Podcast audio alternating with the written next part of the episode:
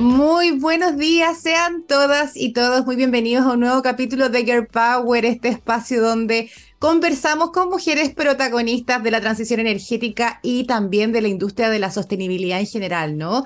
Eh, esta mañana conversaremos con la Superintendencia del Medio Ambiente, un organismo que cumple un rol fundamental en los procesos y normas medioambientales de Chile al ser el ente fiscalizador y de sanción sobre los instrumentos de gestión ambiental vigentes en el país para conocer un poco más sobre sus funciones, últimas novedades, eh, en qué están actualmente. Estamos con nada más ni nada menos que con la propia superintendenta de la eh, SMA, Marie Cloud Plumer, ahí me corregiré ella si lo dije bien, Cloud Plumer. Ella es abogada de la Universidad de Chile y entre otros pergaminos, porque tiene varios, cuenta con un máster en Derecho Ambiental de la Universidad de París, con más de 29 años de experiencia, se ha desempeñado como abogada de la División Jurídica de la Comisión Nacional del Medio Ambiente, la, famosa CONAMA, ¿no? Durante 14 años, además de desarrollar una importante carrera en la misma SMA que hoy lidera primero como fiscal y jefa de la División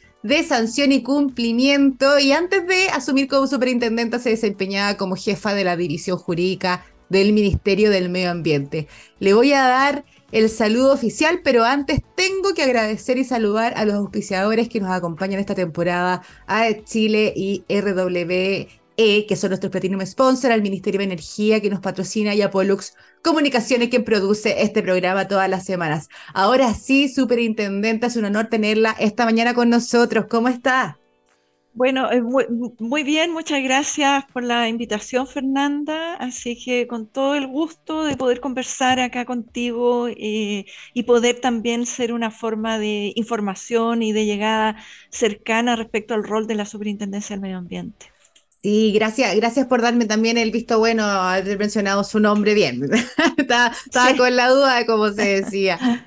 Superintendenta, eh, bueno, yo algo mencioné en la introducción del rol central de, la Superintendencia de Medio Ambiente, ¿no?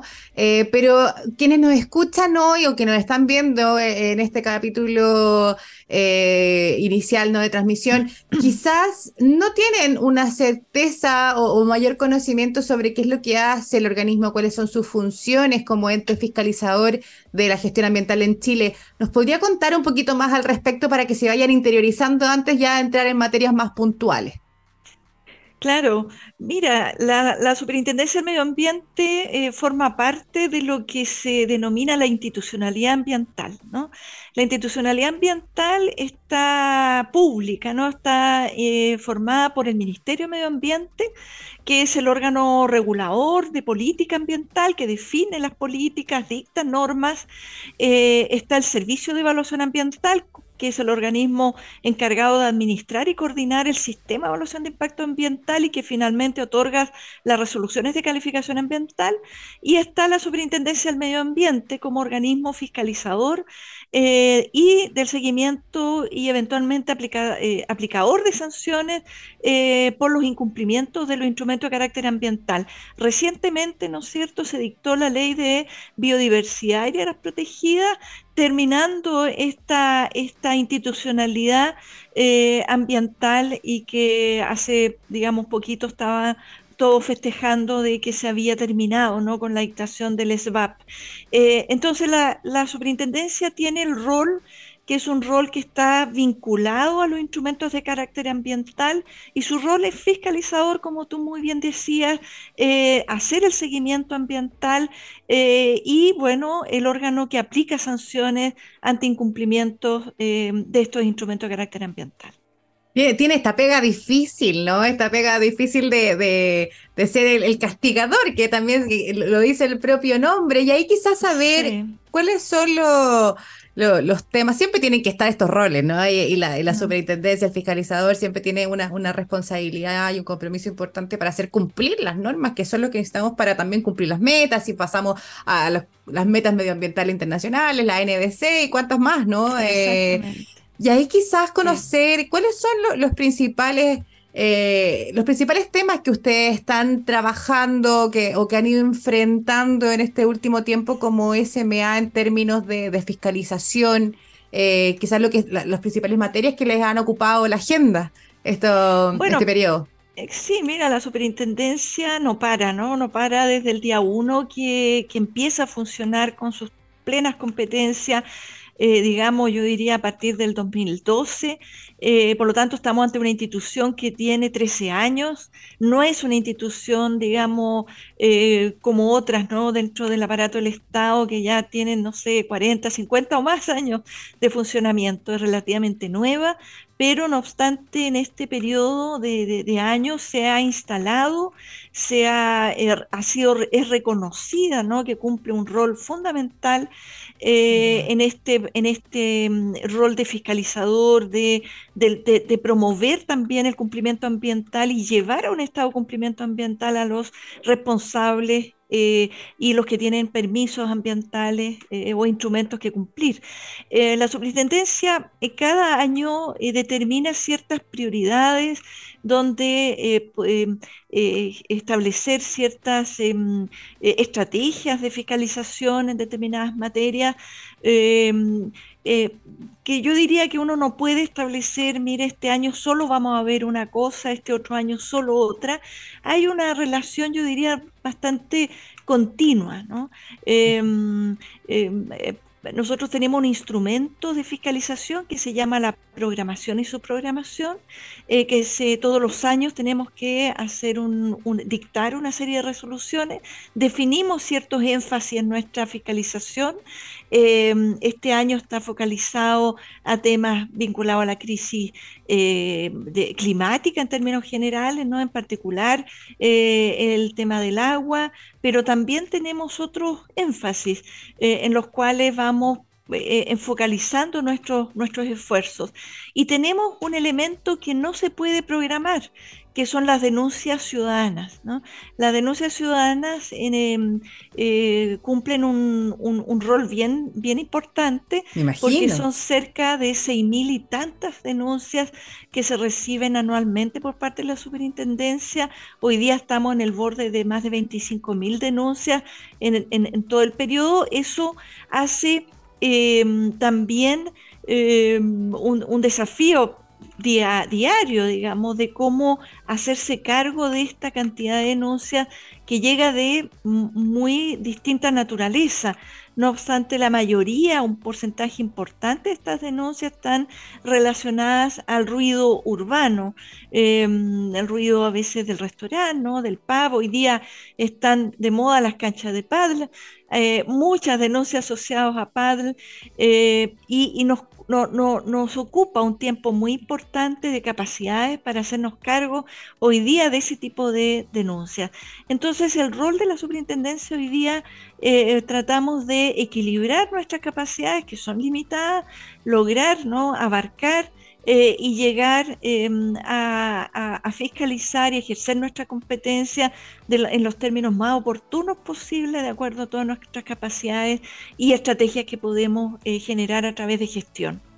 Claro, y al final también son el vínculo directo con la ciudadanía, ¿no? Eh, usted mencionaba esto, estos cantidad de denuncias impresionante eh, y qué interesante también saber hacia dónde apuntan el tema del río, eh, eh, esta proliferación de cancha. Jamás me hubiera imaginado que era un tema que ustedes podrían ver, ¿no? Sí, no, bueno, esas son las cuestiones que, es importante también contar, informar, ¿no? la superintendencia fue creada en su origen como un organismo fundamental, es así, para fiscalizar y sancionar los instrumentos de carácter ambiental. Probablemente no se visualizó eh, la cantidad de denuncias que se iba a recibir en materia de ruidos. Antes estaba radicado exclusivamente en, temas en salud. Hoy día, dadas las características de la norma que se incumple, que es una norma ambiental, la norma de emisión de ruido de fuentes fijas, hoy día esa competencia le corresponde a la superintendencia. Pero cuando estamos hablando son infracciones asociadas, ¿no es cierto?, a instalaciones muy urbanas. Eh, y eso ha obligado también a la superintendencia a eh, generar todas sus capacidades, a generar coordinación con los municipios, em, de, generar alianzas, de permitir ¿no? una entrada un poquito más temprana. Eh, por ejemplo, del municipio antes que la superintendencia por su eh, cercanía con el territorio. Em, y hemos, bueno, buscado distintas herramientas que nos permitan hacer más eficiente esta, esta función, entendiendo que cubre una parte importante de la eh, demanda ciudadana a través de las denuncias. Ahora, eso no significa que dejamos de ver todo el resto, que son cerca de 18.000 unidades fiscalizables, eh, solo asociadas a instrumentos carácter ambiental, los más conocidos, eh, y ahí tenemos las resoluciones de calificación ambiental, los grandes proyectos, como también los proyectos de mediana, eh, de la mediana, ¿no? por llamarlo de alguna manera, pequeña y mediana empresa también asociado a resoluciones de calificación ambiental.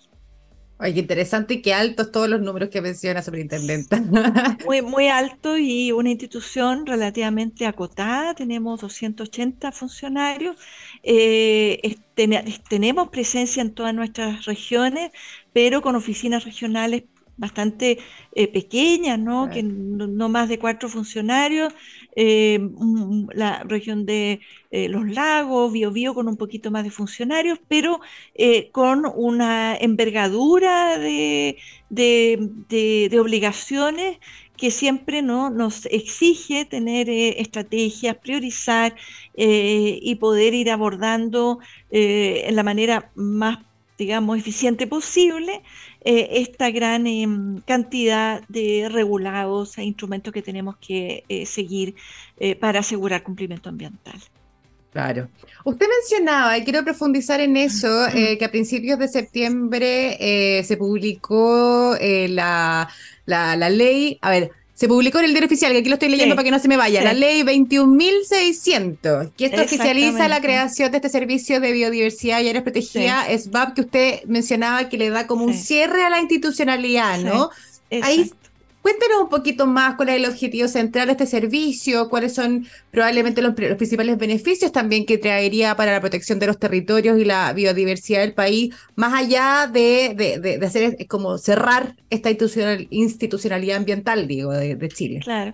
Bueno, eh, es un hito, ¿no? Se celebró como un hito el, toda la discusión del servicio de biodiversidad y áreas protegidas duró desde el 2010, ¿no? Un poquito, es decir, muchos años de tramitación em, y demoró mucho, ¿no? Mucho. Eh, yo creo que entre la ley de modificación del Código de Agua o la ley de bosque nativo, más o menos, que demoraron algo parecido, viene el SVAP. Eh, el SVAP tiene un rol que es la protección, bueno, de la biodiversidad de los ecosistemas y las áreas protegidas. Una deuda histórica, ¿no es cierto?, eh, que requería el país y que requiere el país hoy día más que nunca a partir de la crisis climática y la crisis en biodiversidad que tenemos.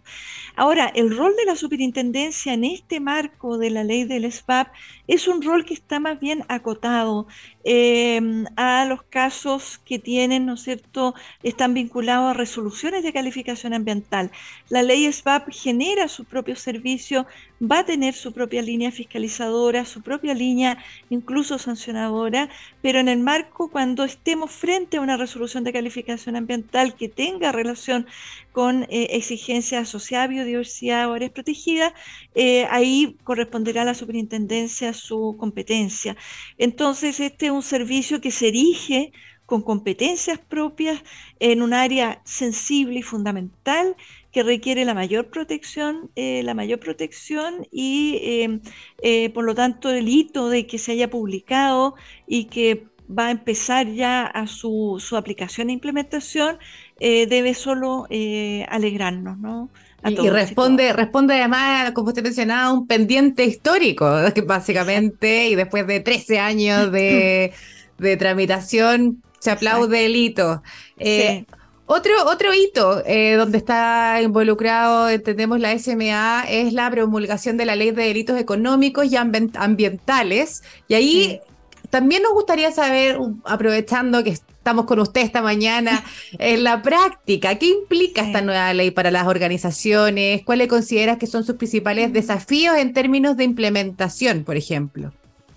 Bueno, yo creo también, eh, me parece a mí que la dictación de esta ley de delitos económicos, eh, algunos le agregan el el, apellido y atentados contra el medio ambiente porque incorpora, ¿no es cierto?, varios artículos muy, muy importantes en esa materia. Eh, también es una materia a celebrar, ¿no? Porque es una ley que eh, eh, sube fuertemente el estándar de los delitos económicos, de los denominados cuello y corbata. claro, claro. Y incorpora delitos que de carácter de, de incidencia ambiental vinculado a la actividad económica que eran también muy demandados también históricamente. Eh, hay años ¿no? de iniciativas parlamentarias em, en materia de generar en su momento un delito contra el medio ambiente o el delito de daño ambiental. Estamos hablando de muchos años de iniciativas de, parlamentarios eh, que trataron en, distintos momentos de eh, generar un delito de daño ambiental. Em, finalmente, bueno, surge esta tramitación y hoy día tenemos ciertos delitos que están asociados a la actividad económica y que van a tener incidencia en delitos en daño ambiental o afectaciones al medio ambiente. Em, ahora, ¿Cómo se relaciona esto con el rol de la superintendencia? La relación es una relación eh, que, tiene muchos, mucha, muchos puentes, ¿no? Pero son distintos. Por un lado es, eh, eh, el delito penal, con toda la institucionalidad penal, y otros son las infracciones administrativas. Hay algunas que se relacionan y se cruzan. Por eso fue la importancia de eh, la coordinación que exista entre el Ministerio Público y la Superintendencia del Medio Ambiente, lo que logramos, ¿no es cierto?, partir con un convenio de, coordinación que lo suscribimos hace poco con el fiscal nacional. Eh, el objetivo es generar una mesa de trabajo permanente eh, que nos permita establecer una regla lo más activa posible entre estas dos instituciones. Y eso, es para hacerle frente de mejor manera a, este tipo de eh, delitos, por ejemplo. Claro, es, es para efectos de información, porque hay un tema, ¿no es cierto?, de información que se requiere en forma importante por, ambos, por ambas entidades, también de comprensión de cómo funciona la institucionalidad de ambas, de ambas entidades, de la comprensión de las infracciones administrativas y también de la comprensión de los alcances de los tipos penales. Esta es una ley reciente, esta es una ley que hay que entender también. Eh, no, no, es, no, es, eh, no es una regla eh, blanco y negro, hay varios matices, por lo tanto lo, lo que hay que es trabajar, hay que coordinarse, hay que generar reglas intensas de coordinación eh, y el objetivo yo creo que es el mismo de distintas entidades, ¿no? El objetivo acá es generar, em, eh, eh, es mejorar el cumplimiento ambiental, ¿no? El cumplimiento ambiental se mejora a través del ejercicio de la potestad administrativa, que la ejerce la Superintendencia de Medio Ambiente, pero... Se nos pegó un poquito, Superintendenta, no sé, nos escucha por ahí. Vamos, estamos hablando con la superintendenta. ¿Me escuchas? ¿Me escuchas ahora? Sí, estábamos, estábamos volviendo, superintendenta del medio ambiente. Ahora la escucho, se me, se me pega un poquito a momentos. Sí, que estamos acá esperando a ver si podemos volver con la superintendenta. Ahí la veo de nuevo. Yo la escucho. perfecto, estamos de vuelta. Voy a aprovechar el regreso, superintendenta, para colgarme con una preguntita que tengo. Más que una pregunta, es como una curiosidad que, me nace. Yo recuerdo eh, antiguamente, no, no, sé, no recuerdo qué año, ni hace cuántos años, pero por ejemplo, este tradicional caso de los cisnes de cuello negro de los ríos, ¿no? Ah. Eh, por ejemplo, que fue bien, bien, bien bullado y yo creo que el, territorio completo asumió como un resguardo con los temas medioambientales muy tremendo y, como que están anti los proyectos porque fueron muy afectados con eso. Una situación como esa, a mi juicio, o mi pregunta va, entraría justo este tipo de delitos, ¿no? Este tipo de investigación, a lo menos, podría, eh, porque apunta a un tema industrial también. Eh, pero para entenderlo, para que la gente que nos está escuchando de repente pueda hacer un vínculo, e, ese, ese nivel estamos hablando también, más grande y más pequeño. Mire, Sí, claro, hay eh, ejemplos. Yo creo que uno puede dar muchos ejemplos históricos que posiblemente con una ley de delitos podrían entrar ¿no? en el tipo penal que establece la ley. Lo importante acá es que la ley de delitos penal, de delitos ambientales, eh, recientemente, digamos, publicada, yo estoy convencida que va, a establecer un estándar mejor, ¿no? Que las empresas van a tener que generar un estándar de cumplimiento de, de mayor entidad dentro de sus propias orgánicas. Eh, eh, hay un, lo que se denomina hasta el compliance penal, yo creo que el compliance ambiental, que es generar toda una estructura interna dentro de la empresa que promueve el cumplimiento ambiental, va a ayudar. Y por eso también es importante la existencia de, los de, esta ley, porque finalmente va a existir una, una, institucionalidad administrativa y también va a estar estos delitos penales ahí eh, y por lo tanto debiera mejorar eh, el comportamiento ambiental también de los titulares. Em, hoy día yo diría que está todo por verse, ¿no? Estamos en una mm. etapa muy, muy, reciente, muy inicial. Em, lo cierto es que nosotros estamos ya trabajando fuertemente se nos pega un poquito, estamos trabajando fuertemente, superintendenta, si nos escucha. Estamos acá con la superintendenta del medio ambiente, con algunos pequeños problemas de señal al parecer, pero esperamos que vuelva pronto. Con la superintendenta estábamos conversando sobre, ahí sí, superintendenta, retomando, estamos, hablando con la, sobre la promulgación de la ley de delitos económicos y ambientales y un poco para hacer el hilo eh, en este ratito que la perdimos de la importancia también que toma para que las organizaciones integren estos conceptos y un poco estos estándares en su ADN. Eh, eh, con, con las miras también de la crisis climática que estamos viviendo. O sea, que lata que haya que tener una ley para que lo integre el ADN, pero. Sí, claro. Eh, es parte, ¿no? Es parte Todos tenemos que ir para allá. Exactamente. Así que, bueno, yo creo que estas últimas leyes que, me preguntabas del SBAP, esta ley de delito económico y atentado al medio ambiente, eh, contribuyen, ¿no? Van contribuyendo a establecer un sistema más robusto de regulación. Eh, lo importante es que el rol de la superintendencia es un rol que está muy determinado, asociado a infracciones administrativas, cumplimiento.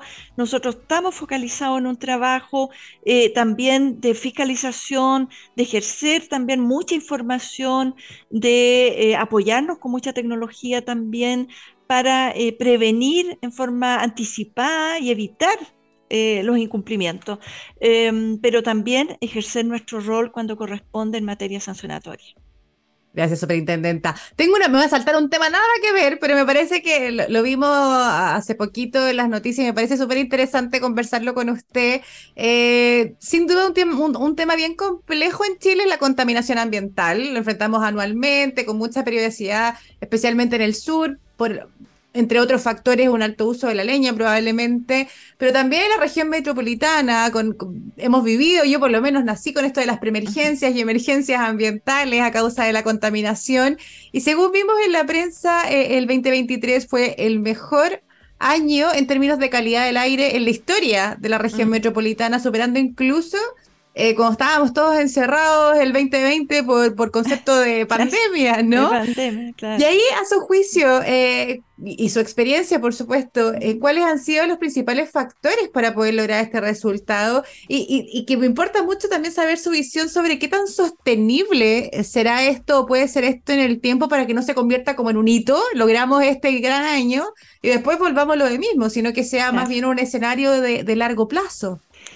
Yo creo que el resultado de una política pública no definida está el, eh, el, toda la regulación atmosférica está regulada en el Plan de Descontaminación y Prevención de la región metropolitana, que es un instrumento que eh, viene desde de, muchos años y que se va revisando, actualizando, estableciendo metas cada vez más exigentes, de mejor, digamos, eh, eh, medidas mucho más eficientes. Yo creo que el resultado de aquello, así lo planteaba la ministra de Medio Ambiente cuando se planteó ¿no? ese hito que usted hacía referencia, también lo hizo referencia el ministro de Aquí las responsabilidades y compartir estas mejoras es una, es una responsabilidad compartida, no tanto del área de la institucionalidad pública como también de los, eh, de los obligados, de las eh, industrias, de la empresa, de las, del comportamiento. Em, eh, esto tiene hay, una patita también cultural, si lo entiendo bien, ¿no? Que se ha ido desarrollando a través de las políticas públicas, pero también se ha ido interiorizando en la, en la ciudadanía. sí, sí, sí, lo entiendo bien. Mira, yo creo que estas regulaciones tienen que permanecer, esa es parte, ¿no es cierto?, de, de, cómo las regulaciones se van adaptando, van mejorando, eh, el comportamiento debiera mantenerse, ¿no es cierto?, es el objetivo. La superintendencia en el marco del plan tiene también un rol, el rol fiscaliza el cumplimiento de las medidas del plan eh, y las empresas tienen que cada vez más acercarse al 100% de cumplimiento. Y eso yo creo que en la región metropolitana, en determinadas materias, eso se ha ido dando y que ha permitido tener buenos resultados. El objetivo es mantener, mejorar y cada vez ir a un estándar de mayor cumplimiento eh, y estándar ambiental en general. Superintendenta, llegamos a la hora, a pesar de algunos pequeñitos cortes que tuvimos, logramos sacar adelante la, con, mucha consistencia todas las preguntas, así que agradecemos enormemente su participación, su disponibilidad para estar esta mañana con nosotros. Y bueno, sin duda quienes nos están viendo y escuchando hoy pudieron conocer un poquito más de la Superintendencia del Medio Ambiente y su función fiscalizadora. Superintendente, agradecemos su participación y su compañía, también a todos y todas quienes nos escucharon esta mañana y nos despedimos eh, deseándoles por sin duda una muy linda jornada y nos vemos el próximo jueves a las once y media de la mañana como todas las semanas. Somos Your Power, somos Pollux. Adiós, que estén muy bien. Chao, superintendente. gracias, Fernanda. Chao. Cuídense. chao. chao.